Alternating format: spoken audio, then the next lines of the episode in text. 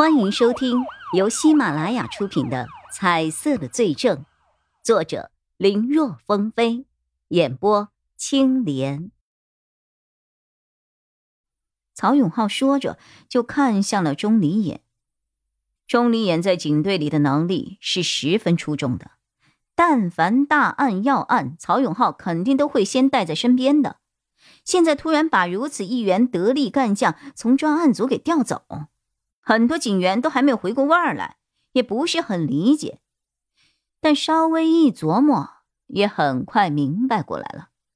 不，钟离眼的声音十分的坚定：“曹队，请允许我参加这个案子。”钟离眼，这件事情牵扯到了你的父亲，规矩你懂的。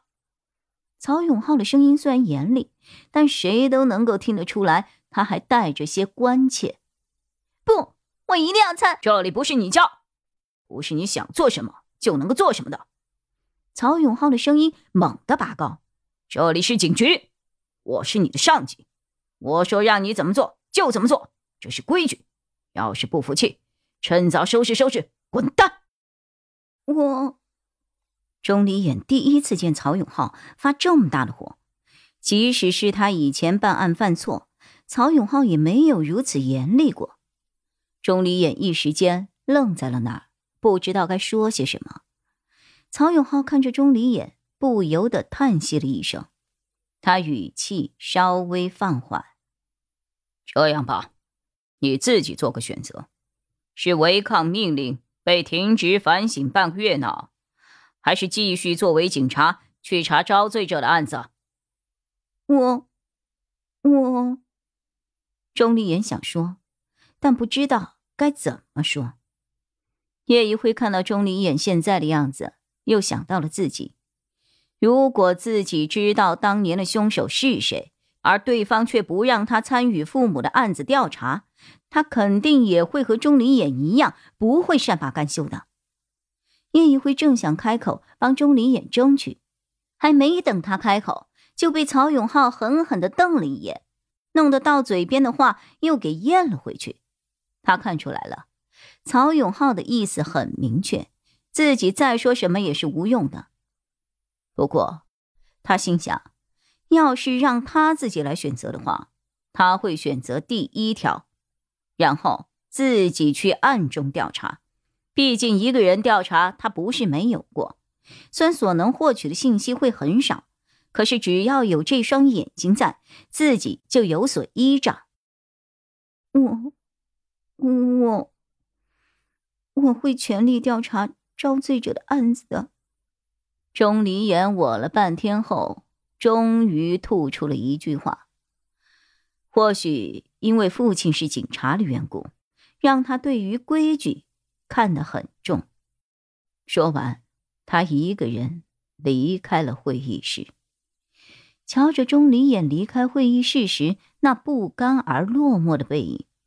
叶一辉紧跟着也出去了，他悄声对钟离也说：“钟离，你放心，我一定会把这个人给抓到的。”看到叶一辉那双明亮的眼睛和真挚的话语，钟离眼的心里一暖，微微颔首：“谢谢你，那就拜托你了。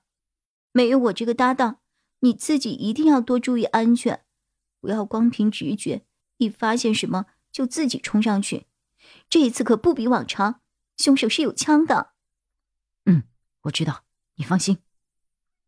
等叶宇辉重新回来的时候，曹永浩已经把这一次专案组的成员聚集在了一起。